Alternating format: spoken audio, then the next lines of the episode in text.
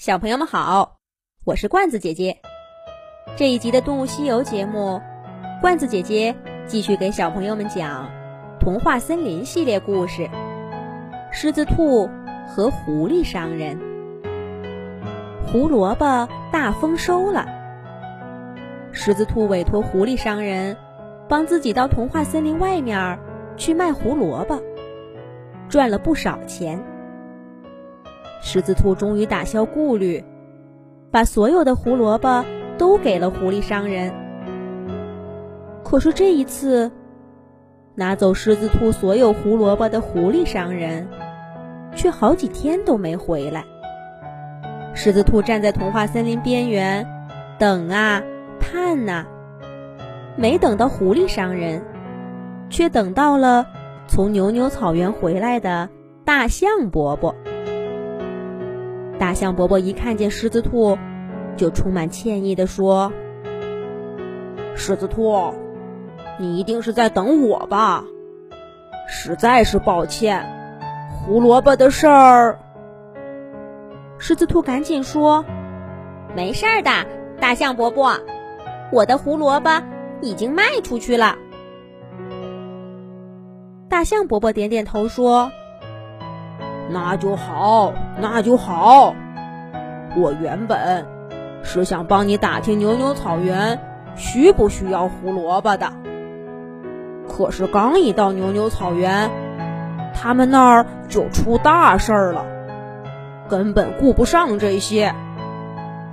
我帮着牛老伯处理好一切，就赶着回来通知咱们童话森林的动物。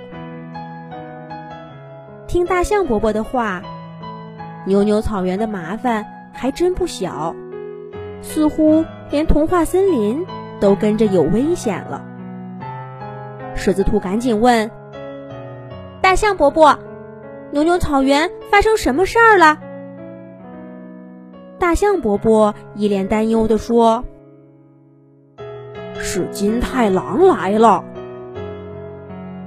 大象伯伯刚到牛牛草原那天，羚羊妈妈就跑过来跟牛老伯说，他的两个儿子找不到了。紧接着，地松鼠一家发现过冬的粮食被偷了，最小的几个地松鼠宝宝也不见了踪影。刺猬家、斑马家也都陆陆续续的来报告了家庭成员的失踪信息。牛老伯马上意识到出大事儿了，他把草原动物都召集在一起，搞了个大点名儿，这才发现几乎每家都有孩子失踪。看来这是个犯罪团伙。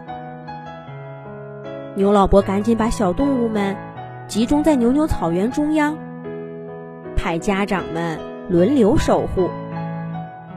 不值班的动物家长和其他成年动物被牛老伯编成几个队，分头搜索牛牛草原的不同方位，寻找失踪动物的可疑信息。牛牛草原遇上这样的大事儿，大象伯伯自然留下来，帮着牛老伯一块儿想办法。大家在牛牛草原寻找了快十天。还是一点线索都没有。就在大家快要放弃了，以为小动物们已经被转移到牛牛草原外面的时候，刺猬妈妈忽然在一棵不起眼的山枣树边绊了一跤。刺猬妈妈柔软的小脚被山枣刺儿扎得生疼，可她一爬起来，却觉得不对头。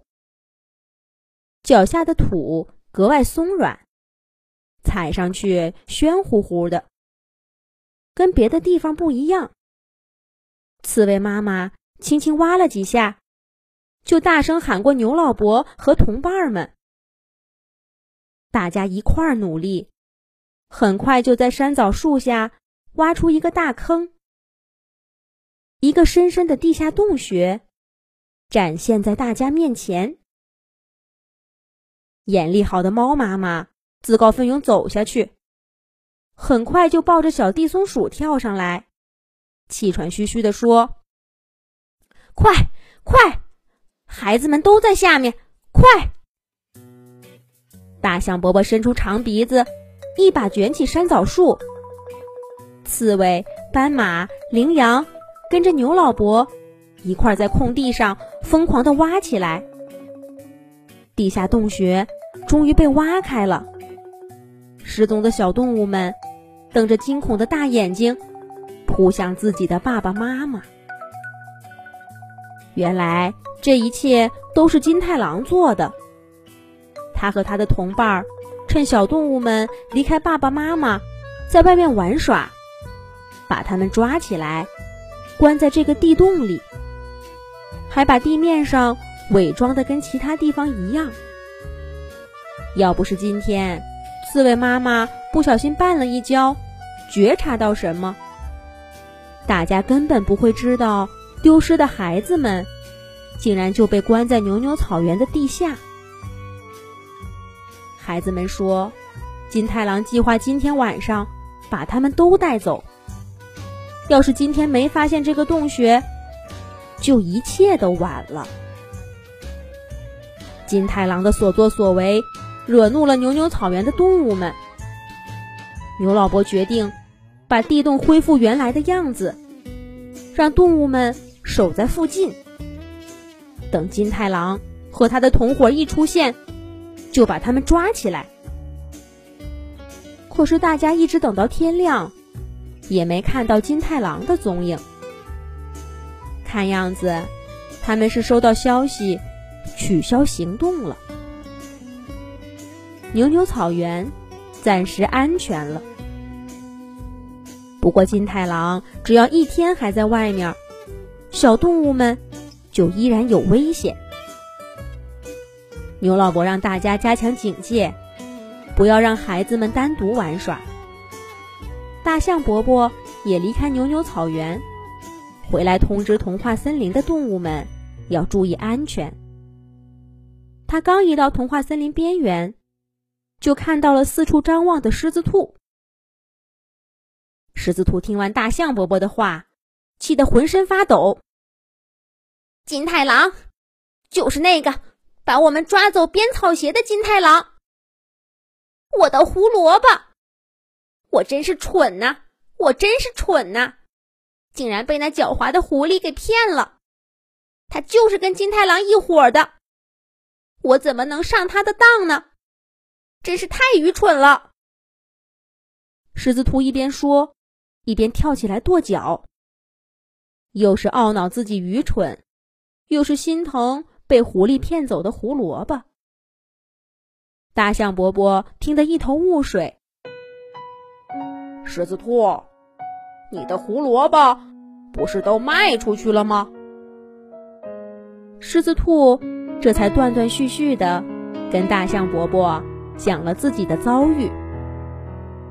大象伯伯听完，安慰狮子兔说：“兔兔啊，吃一堑长一智，你这次的确是太轻信了，别想那么多了，以后知道了多注意点就是了。”狮子兔也慢慢平静下来。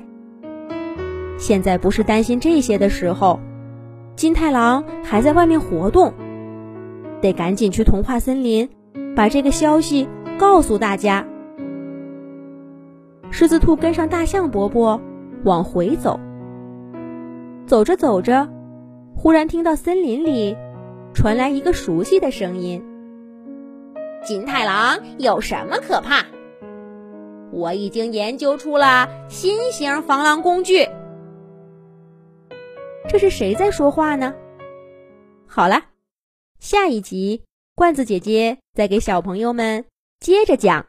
小朋友们可以让爸爸妈妈关注微信公众号“童话罐子”，上面每天都有每一集出现的动物朋友、有趣的图片、视频和小故事。小朋友们再见。